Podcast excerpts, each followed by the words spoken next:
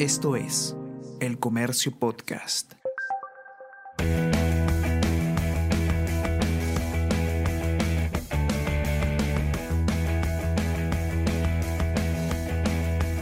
Hola, ¿cómo estás? Mi nombre es Bruno Ortiz y te doy la bienvenida al séptimo episodio de la tercera temporada de Easy Byte, el podcast de tecnología del diario El Comercio.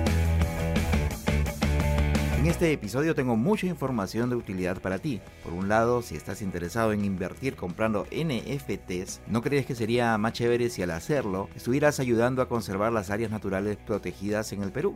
Te voy a contar sobre un proyecto muy interesante que tiene conservación internacional al respecto.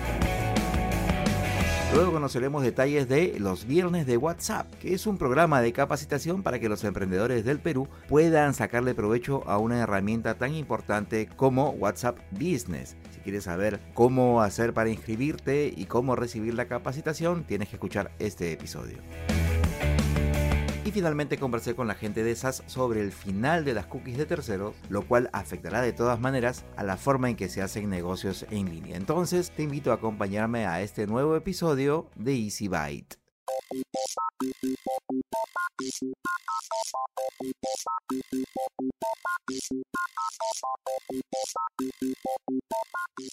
Ok, y en este bloque vamos a conversar de un tema que a mí me, llamó bastante la atención desde el momento en que me lo, me lo comunicaron, me llegó una nota de prensa en la que hablaban de dos conceptos en los que probablemente a muchos no, no tengan eh, o, no le encuentren así a primera vista una, una conexión entre ellos, pero resulta que sí, sí la hay.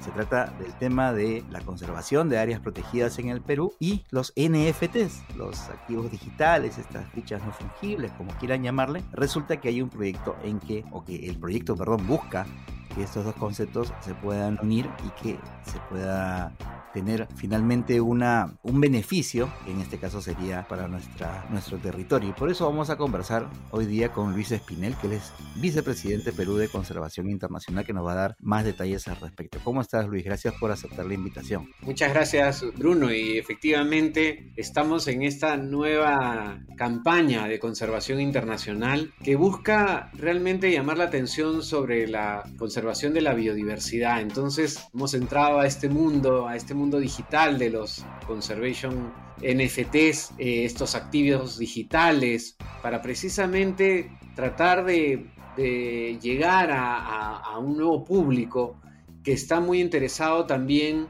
en hacer esta conexión entre este mundo digital y lo que es la conservación de nuestras áreas protegidas en el Perú. Entonces estamos ahora empezando a darle un significado diferente, innovador a estos NFTs, porque son unos NFTs que nos permiten proteger la naturaleza. hasta ahora habríamos visto casos de estos NFTs que, digamos, utilizando diversas plataformas digitales, te aseguran de que tú eres el, en esos casos, el, quien posee la copia original de ese producto, de esa obra que, que, has adquirido a través de esos NFTs. En este caso, ¿cómo funcionaría para el tema de la, de la protección de estas áreas? Sí, precisamente lo que hemos nosotros eh, diseñado eh, con el apoyo de, Paolo Torres, que es un artista digital, 20 eh, piezas coleccionables. 20 piezas que se van a ofertar a través de, esta plata, de la plataforma de, del OpenSea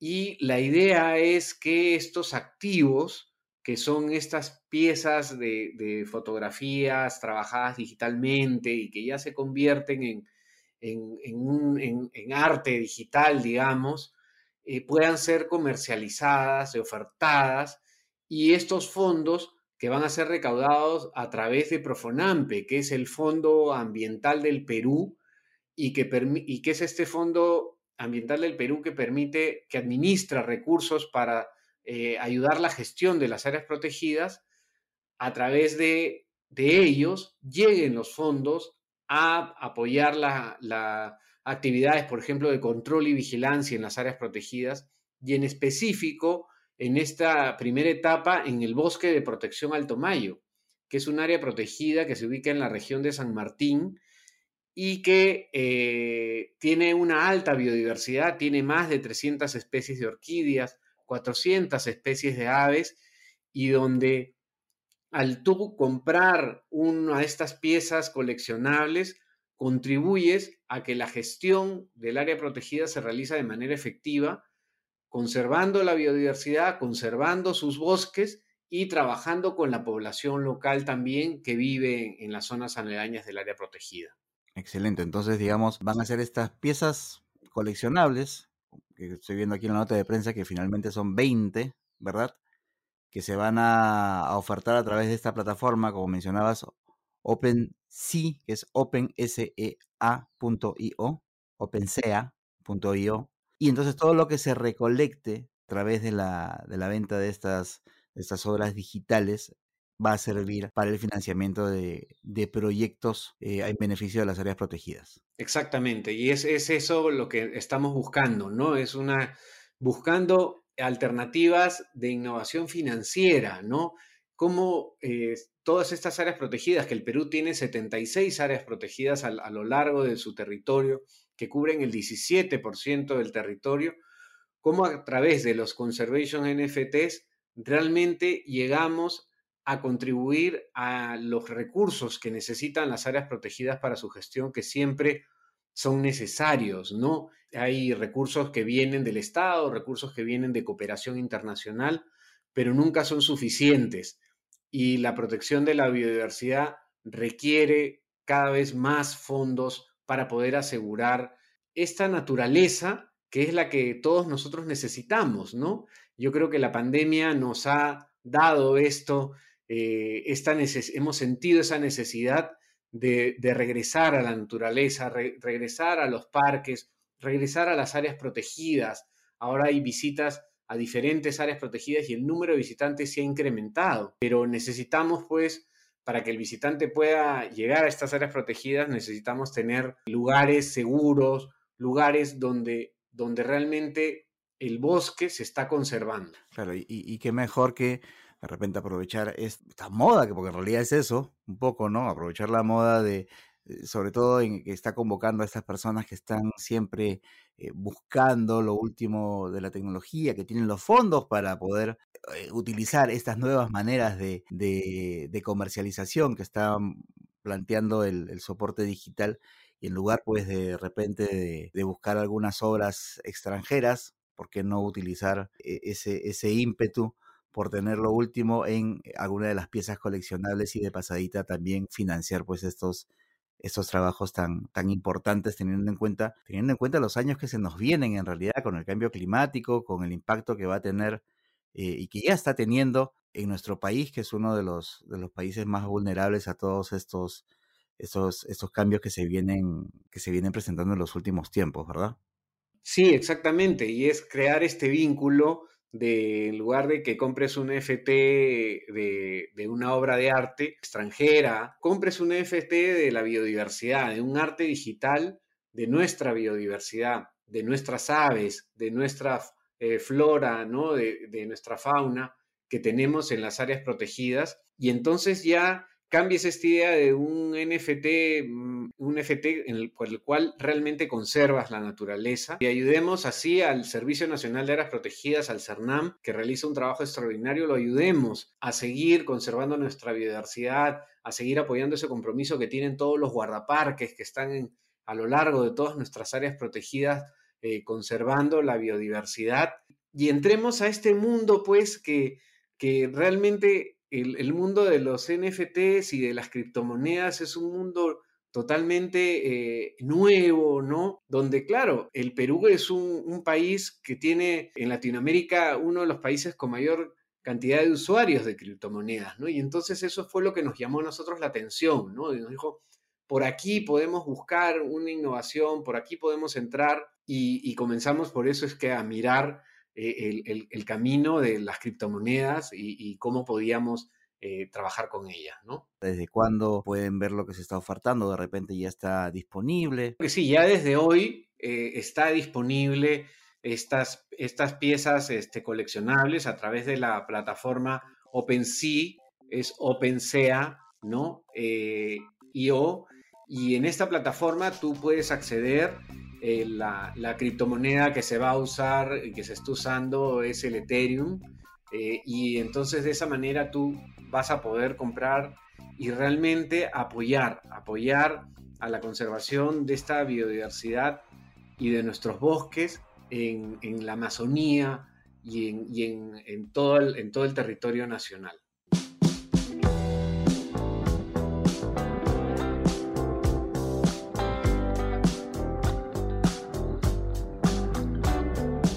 Que para todos nos ha quedado en claro cómo las plataformas tecnológicas pueden convertirse en herramientas importantes para quienes hacen negocios, así sean grandes, medianos, pequeños o microempresarios. Es por eso que WhatsApp ha lanzado en el Perú una serie de capacitaciones para que los emprendedores locales puedan aprovechar al máximo su aplicación business. Y para eso vamos a conversar ahora con Paloma Sersman, que es gerente de políticas públicas de WhatsApp en América Latina. Gracias por aceptar esta comunicación, Paloma. Cuéntanos en qué va a consistir este programa de capacitación para pequeños y medianos empresarios usuarios de WhatsApp. Así es. Eh, bueno, primero que todo, muchas gracias por, por la invitación y, y, por tenerme aquí. Para mí es un gusto conversar sobre este tema y sobre esta iniciativa que es realmente motivo de orgullo para nosotros.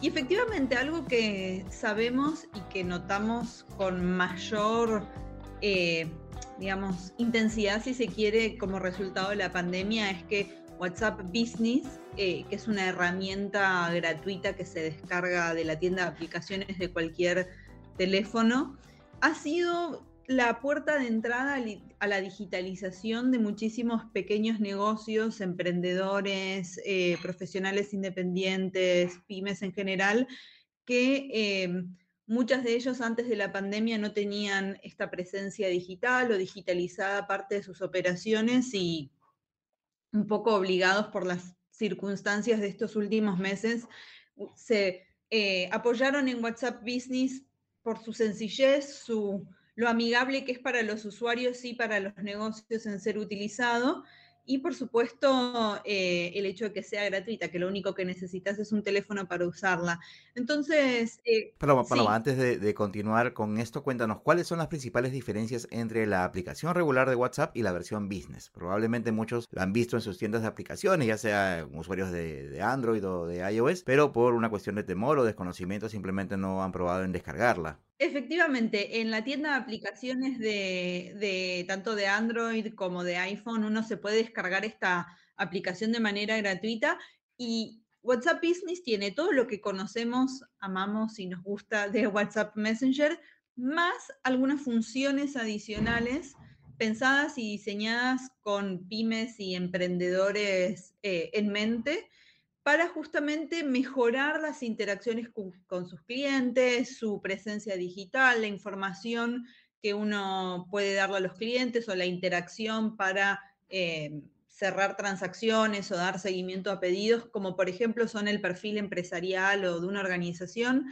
que es un primer paso donde en nuestro perfil nosotros podemos tener toda la información de un negocio desde el sitio web, la dirección, el horario de atención, eh, un correo electrónico, eh, la posibilidad de crear un catálogo de, productos que permite compartir las imágenes y costos de los distintos productos que un negocio ofrece, simplemente sacando fotos con eh, nuestros celulares y pudiendo armar un, un catálogo de manera muy sencilla, la posibilidad de crear respuestas automáticas, ya sean mensajes de bienvenida o de ausencia, si por ejemplo un cliente te, te contacta fuera de tu horario de atención para que ese mensaje no quede sin contestar, sino que le puedas dar información que te contacte en otro momento. Em, la posibilidad de tener etiquetas para organizar mejor los chats y encontrarlos rápidamente. Estas son algunas de, las herramientas que tiene WhatsApp Business y sobre las cuales en nuestro programa Viernes de WhatsApp van a poder aprender eh, los pequeños negocios, emprendedores, eh, pymes eh, de Perú. Y nada, este es un programa que realmente nos, nos pone muy orgullosos de lanzar junto a la Asociación de Emprendedores de Perú, ACEP, y la Asociación de Emprendedores de Latinoamérica, ACELA, junto con la Secretaría de Gobierno y Transformación Digital de la Presidencia del Consejo de Ministros y también con el apoyo de la Dirección General de Innovación, Tecnología, Digitalización y Formalización del despacho ministerial de Produce, del Ministerio de Producción de Perú. Así que, como ves, tenemos muchos aliados en, esta iniciativa y, por supuesto, el objetivo es eso, ayudar a, a los emprendedores y pymes peruanos con estas capacitaciones gratuitas eh, a mejorar sus interacciones con sus clientes y sus, sus operaciones de manera sencilla utilizando WhatsApp Business. Las personas que participen, ¿qué es lo que van a encontrar en estos viernes de WhatsApp? El lanzamiento formal de esta iniciativa es el 19 de octubre, pero eh, los entrenamientos y las capacitaciones empiezan formalmente el 5 de noviembre, que efectivamente es un viernes, y por cinco viernes consecutivos van a estar teniendo lugar estos viernes de WhatsApp en el sitio de la iniciativa que es viernesdewhatsapp.pe. Van a poder encontrar eh, el detalle, la descripción temática de cada una de estas cinco sesiones, pero básicamente eh, para que la audiencia pueda tener una idea. Son cinco talleres que, si bien nosotros, por supuesto, recomendamos que la audiencia los tomen los cinco porque son un plan eh, conjunto, cada uno, digamos, la audiencia puede tomar o uno o otro según, según prefiera. El primer taller eh, es sobre digamos, introductorio a WhatsApp Business, cómo crear nuestra cuenta, cómo migrar de WhatsApp Messenger tradicional a WhatsApp Business, cómo eh, setear nuestro perfil de, empresa, cómo eh, eh, reconocer las distintas herramientas. El segundo taller se llama Potencia con WhatsApp y es sobre cómo construir ya un plan de engagement con nuestros clientes, cómo potenciar nuestra relación con los clientes haciendo el mejor uso de todas estas herramientas que, mencionabas un rato que, nos ofrece WhatsApp. El tercero es sobre cómo automatizar las interacciones. Como yo te decía hace un rato, WhatsApp cuenta con la posibilidad de configurar mensajes automáticos, por ejemplo, si nos contacta un cliente por primera vez o nos contacta, por ejemplo, fuera de nuestro horario de, atención.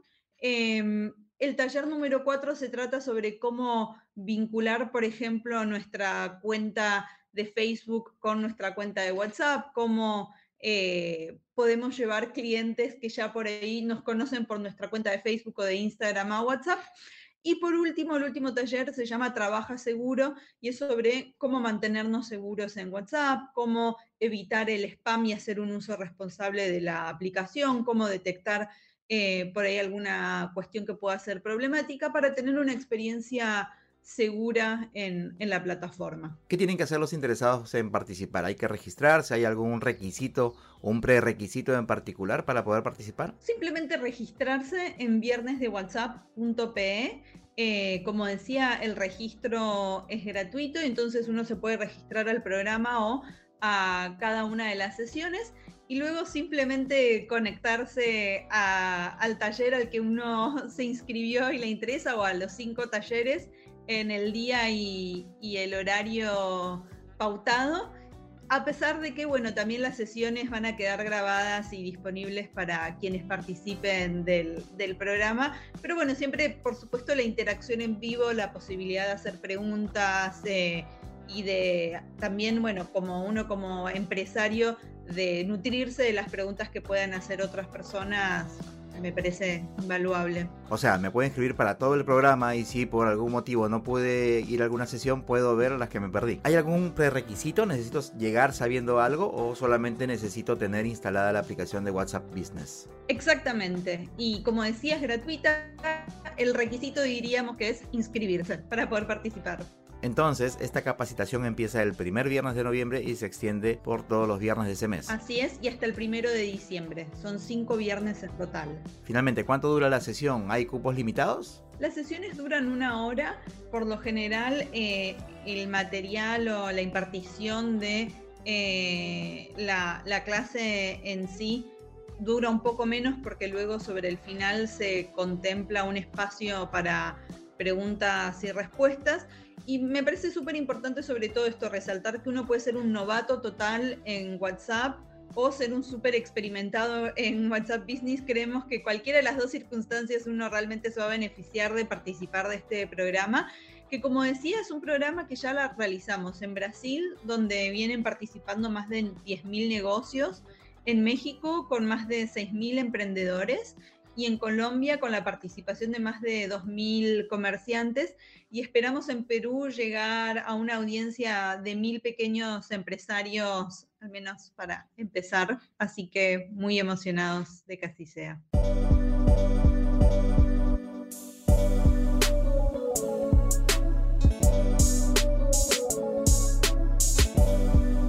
Y probablemente ustedes hayan escuchado el término cookies relacionado con, con eh, sobre todo la navegación por internet, la, el uso de las computadoras para, para estar en la web, eh, pero no estoy seguro si es que todos comprendamos realmente qué cosas, qué cosas son las cookies y sobre todo para qué sirven, cuál es su utilidad y por qué. Hoy se está empezando a discutir sobre cómo sería un mundo digital sin cookies de terceros. Por eso es que hoy vamos a conversar con Jefferson Araujo, que él es Digital Marketing Solutions Manager de SAS, que nos va a contar un poquito más sobre este tema. ¿Cómo estás, Jefferson? Gracias por atender la invitación. Hola Bruno, ¿cómo estás? Muy bien. Uh, en primer lugar, me gustaría, en nombre de, de, SAS, agradecer a la invitación y decir que es un placer uh, poder participar en esta, en esta conversación sobre este tema importante, sí, asociado con las cookies uh, de terceros. Sí. Cuéntanos primero, para, para que la gente también esté bastante al tanto, cuéntanos qué cosa es SAS para quienes no conozcan la empresa. Sí, SAS es una empresa muy enfocada en la cuestión analítica, ¿sí? Entonces tenemos ahí un conjunto de soluciones que van, eh, empiezan ahí por una, un desarrollo, por ejemplo, de modelos algorítmicos que se pueden usar para diferentes, eh, distintos fines eh, dentro de una organización, con modelos de inteligencia artificial, machine learning, y también tenemos soluciones enfocadas en Customer Intelligence, que ahí es una de las soluciones que trabajo yo hoy, eh, y también que está más enfocada en la cuestión del digital marketing, que es la plataforma de Customer Intelligence 360, donde la idea es trabajar eh, todo este tra toda esta, esta parte enfocada más en gestión, manejo de datos de clientes y también la creación y orquestación de, de Customer Journeys. Y, o sea, digamos, también ustedes están íntimamente metidos en, en, en, los temas relacionados con transformación digital en las empresas. Sí, entonces. totalmente, eso es. Uh -huh. Cuéntanos para quienes no estemos tan enterados, pero que sí hemos escuchado esta palabrita durante años y años y años, ¿qué cosas son las cookies? Vale, eh, es una es, ese es un buen punto porque hoy trabajamos básicamente con dos tipos de, de cookies, ¿sí? que llamamos cookies eh, first party y cookies third party. ¿sí? Las cookies de terceros, que son las cookies third party, son criadas por un dominio diferente al que se está eh, visitando el usuario en aquel momento. Por eso llamamos de, de, cookies de terceros, porque es todas las informaciones acerca de la navegación y el comportamiento del usuario que tiene eh, mientras está haciendo la navegación en este sitio, es almacenado, es almacenado en un dominio de tercero para que se pueda incluso Uh, criar estrategias digitales que van uh, no solamente enfocar en un dominio específico, pero distintos dominios, distintos sitios en la web y con eso tenemos ahí una serie de, de recursos que hoy son usados por las empresas para que se pueda, por ejemplo, um, entregar experiencias más contextuales, experiencias más personalizadas para estos clientes. Entonces, por ejemplo, uh, la idea de la cookie de tercero está muy enfocada en, en, la, en, la, publicidad digital, ¿sí? Entonces, este tipo de cookie permite a los anunciantes, ¿sí? Que llamamos de advertising, y también a los publishers, que son los, los editores, ¿sí? Uh, realizar diversas funciones, como por ejemplo cross-site tracking que llamamos, que es, que es la capacidad de poder uh, rastrear al mismo tiempo usuario en distintos sitios, por ejemplo, incluso en distintos dispositivos, ¿sí? El trabajo de retargeting, que también es un, un caso de uso ahí muy conocido, donde se puede utilizar la actividad de búsqueda, por ejemplo, de un usuario para, para uh, ofrecer publicidad dirigida de acuerdo con los intereses uh, demostrados en el pasado, por ejemplo. Y también eh, un trabajo muy conocido que es el que llamamos de ad serving o publicación de anuncios. ¿sí? Entonces ahí es poder ayudar a, a, los clientes a decidir dónde y cuándo debe aparecer un anuncio, por ejemplo, así como a recompilar datos uh, relacionados con ellos para obtener métricas sobre su, su, rendimiento. Entonces, ahí tenemos algunos casos de uso que, que se usan mucho de, de las cookies de terceros.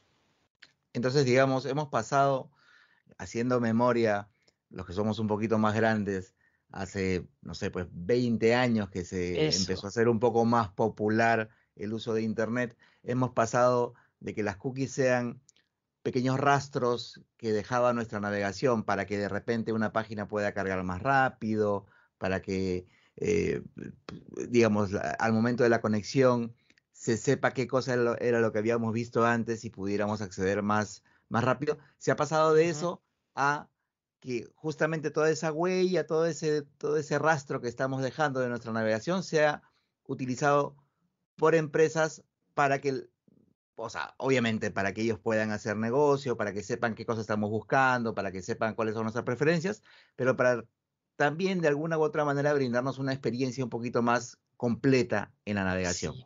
¿Está correcto eso? eso? Es. Está correcto, correctísimo. Ahora, la, lo que nos convoca a, a esta a esta charla es que aparentemente eh, todo está yendo hacia un mundo en el que no hayan estas cookies de terceros. Eso, Eso es. Eh, si es que estoy entendiendo mal, tú corrígeme, Jefferson. Eso quiere decir que las empresas que utilizaban esta información para eh, hacer negocios, para poner publicidad dirigida, para tratar de prever qué cosa era lo que, lo que estaba buscando, lo que necesitaba el, el usuario, se van a quedar sin, eh, sin esta herramienta para hacer su trabajo o, cómo es que va a cambiar la figura? Va, vale, es, una, es un buen punto. Buen punto. Uh, hoy tenemos, como, como he dicho, dos tipos de cookies. ¿sí? Es importante decir aquí que uh, la eliminación que estamos hablando aquí, el phase out, que también es llamado, uh, está enfocado en las cookies de terceros. La de, ter la de otros. Eso de es. Yeah, okay, eso okay. es. Y, y, principalmente porque es, un, es una, una, una un punto mucho también asociado a la cuestión de privacidad, ¿sí?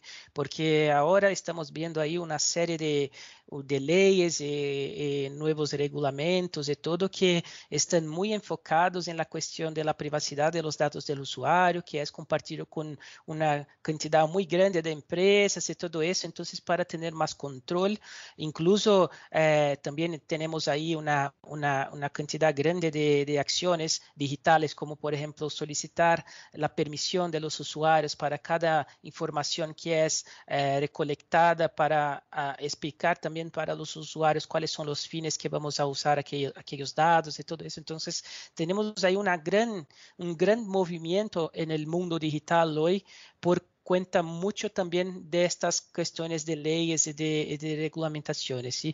Entonces, la eliminación de cookies de terceros significa principalmente que las principales plataformas de navegación de Internet, como por ejemplo Safari, Firefox y Google Chrome, por ejemplo, bloquearán el tracking de datos a través de estos cookies de terceros. O sea, eh, mientras yo estoy haciendo una navegación en el sitio de SaaS y después voy, voy al sitio del comercio, por ejemplo, estos, estos datos que son recolectados hoy aún se pueden ser recolectados y almacenados en un dominio específico de tercero para que yo pueda entender qué hace Jefferson, por ejemplo, en el sitio de SaaS y qué hace también en el sitio del comercio y, y quizás crear una estrategia que basada en, en, el comportamiento de Jefferson en estos dos sitios, podamos entregar una experiencia personalizada para él. ¿sí? Entonces, eso, eso, me parece, eso, eso me parece bastante interesante que, que, la gente lo entienda, porque a veces ¿Mm? este, no comprenden cuál es la importancia de que se sepa este, a, o sea, a, la gente, a las empresas, qué le va a interesar que yo esté saltando de una página a otra página.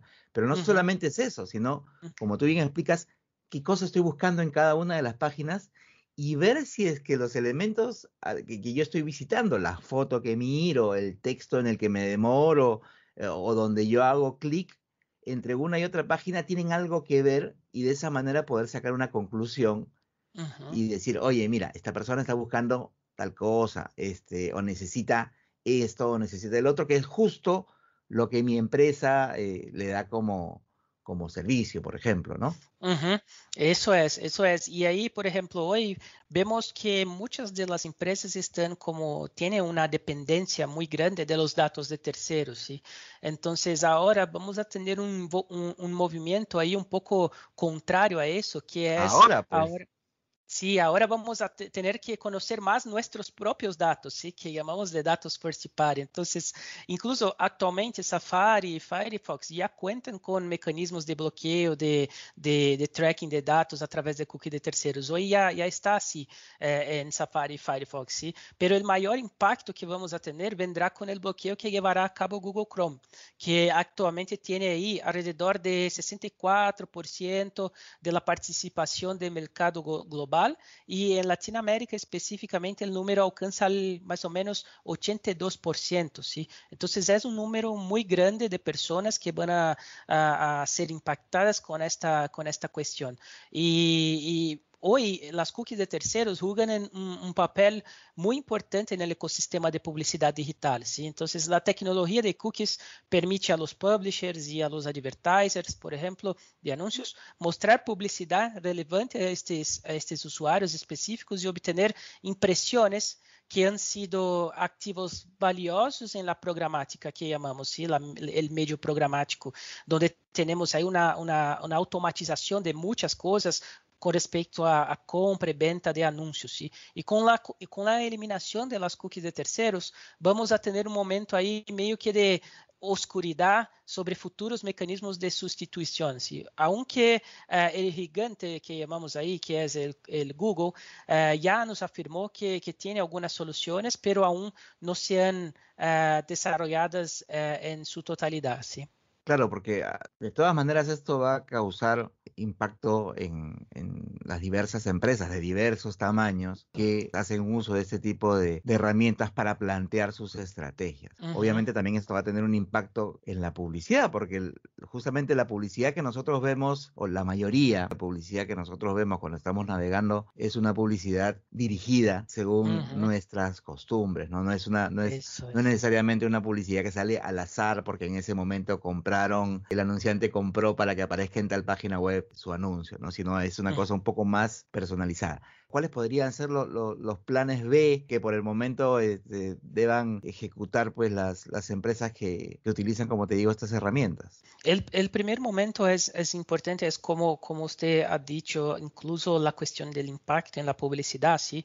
Entonces, Hoy, sol, solamente para que tengamos una, una, idea, el gasto en publicidad digital en todo el mundo desde 2018, por ejemplo, tenemos como dos, eh, 283 mil millones de dólares que son invertidos, ¿sí? que fueron invertidos eh, en 2018 y ahora hasta 2023 la idea es que tengamos ahí un, un gasto de 517 mil millones de dólares. Entonces, es un número muy grande de inversiones que son hechas en el medio de publicidad. ¿sí? Y según el, según el propio Google, los ingresos por publicidad digital eh, se pueden reducir en, até, en hasta 52% en las impresiones sin cookies de terceros. O sea, muchos de los, de los, eh, de los publishers que hoy disponibilizan espacios publicitarios ¿sí? para publicidad, hoy van a ser impactados por medio de, de, esta, de esta mudanza, de este cambio. ¿sí? Y ahí, ¿cuáles son las, las recomendaciones? Hoy eh, sabemos que las empresas de tecnología de todos los tamaños requerirán permisos explícitos de los usuarios con respecto al intercambio y uso de datos generados a través de sus interacciones. ¿sí? Entonces, la regla número uno que yo veo ahora es crear que llamamos de consumer trust, ¿sí? a través de experiencias que sean atractivas para los consumidores. Entonces, cuanto más atractiva es la experiencia de los consumidores, el trabajo de compartir datos con, con la empresa que está me ofreciendo aquellas uh, uh, experiencias atractivas es mucho mejor ¿sí? es, y es natural. Entonces, los anunciantes hoy que son más preparados, que yo ya he visto que están incluso diseñando experiencias de consumo en las que que los consumidores dan su consentimiento de forma activa para compartir datos, ¿sí? Por ejemplo, eh, transparencia en los datos recopilados, la visibilidad del intercambio de valor, la recompilación de datos perfectamente integrada con la experiencia del usuario.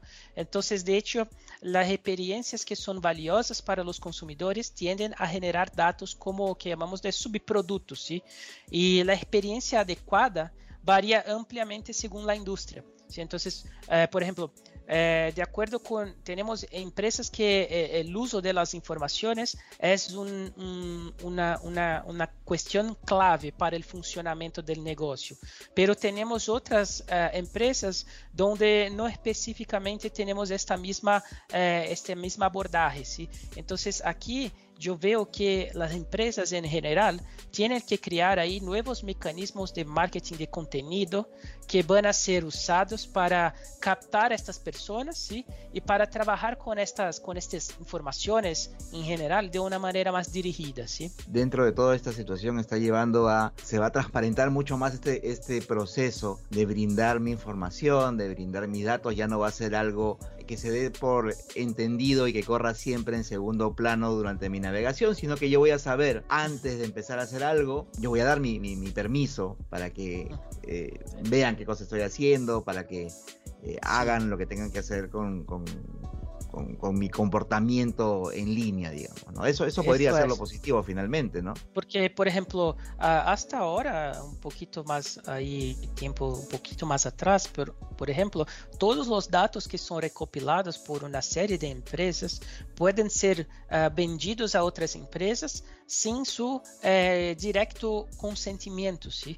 Entonces, esto es un problema muy grande porque muchas veces, incluso aquí en Brasil, por ejemplo, eh, yo acabo como recibiendo ligaciones o entonces interacción, e-mails que no, de, de, de, empresas que nunca he visto, por ejemplo, con ofertas o cosas así, mucho porque tenemos este esta cuestión de, de, de, compartir informaciones de empresa para empresa, como tenemos también plataformas enfocadas en datos, ¿sí? que son muy usadas por las empresas, por, es, por los publishers, por ejemplo, para que se puedan adquirir esas informaciones que son recolectadas por medio de cookies de terceros para enriquecer eh, los perfiles de los usuarios que ya tienen en su base. ¿sí? Entonces, esta es, eh, es una, una cuestión que va a traer más transparencia para nosotros en cuanto clientes, ¿sí? pero va a traer también muchas, muchos, muchos retos para las empresas que hacen uso de estas informaciones.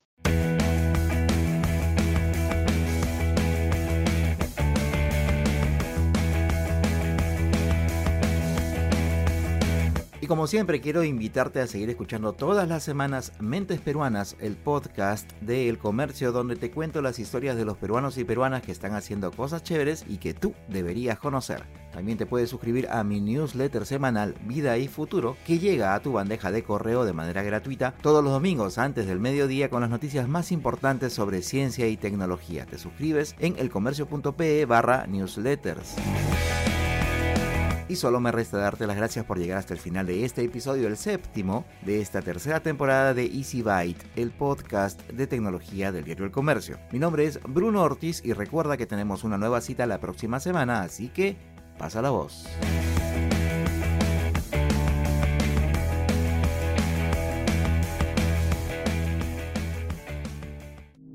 Esto fue El Comercio Podcast.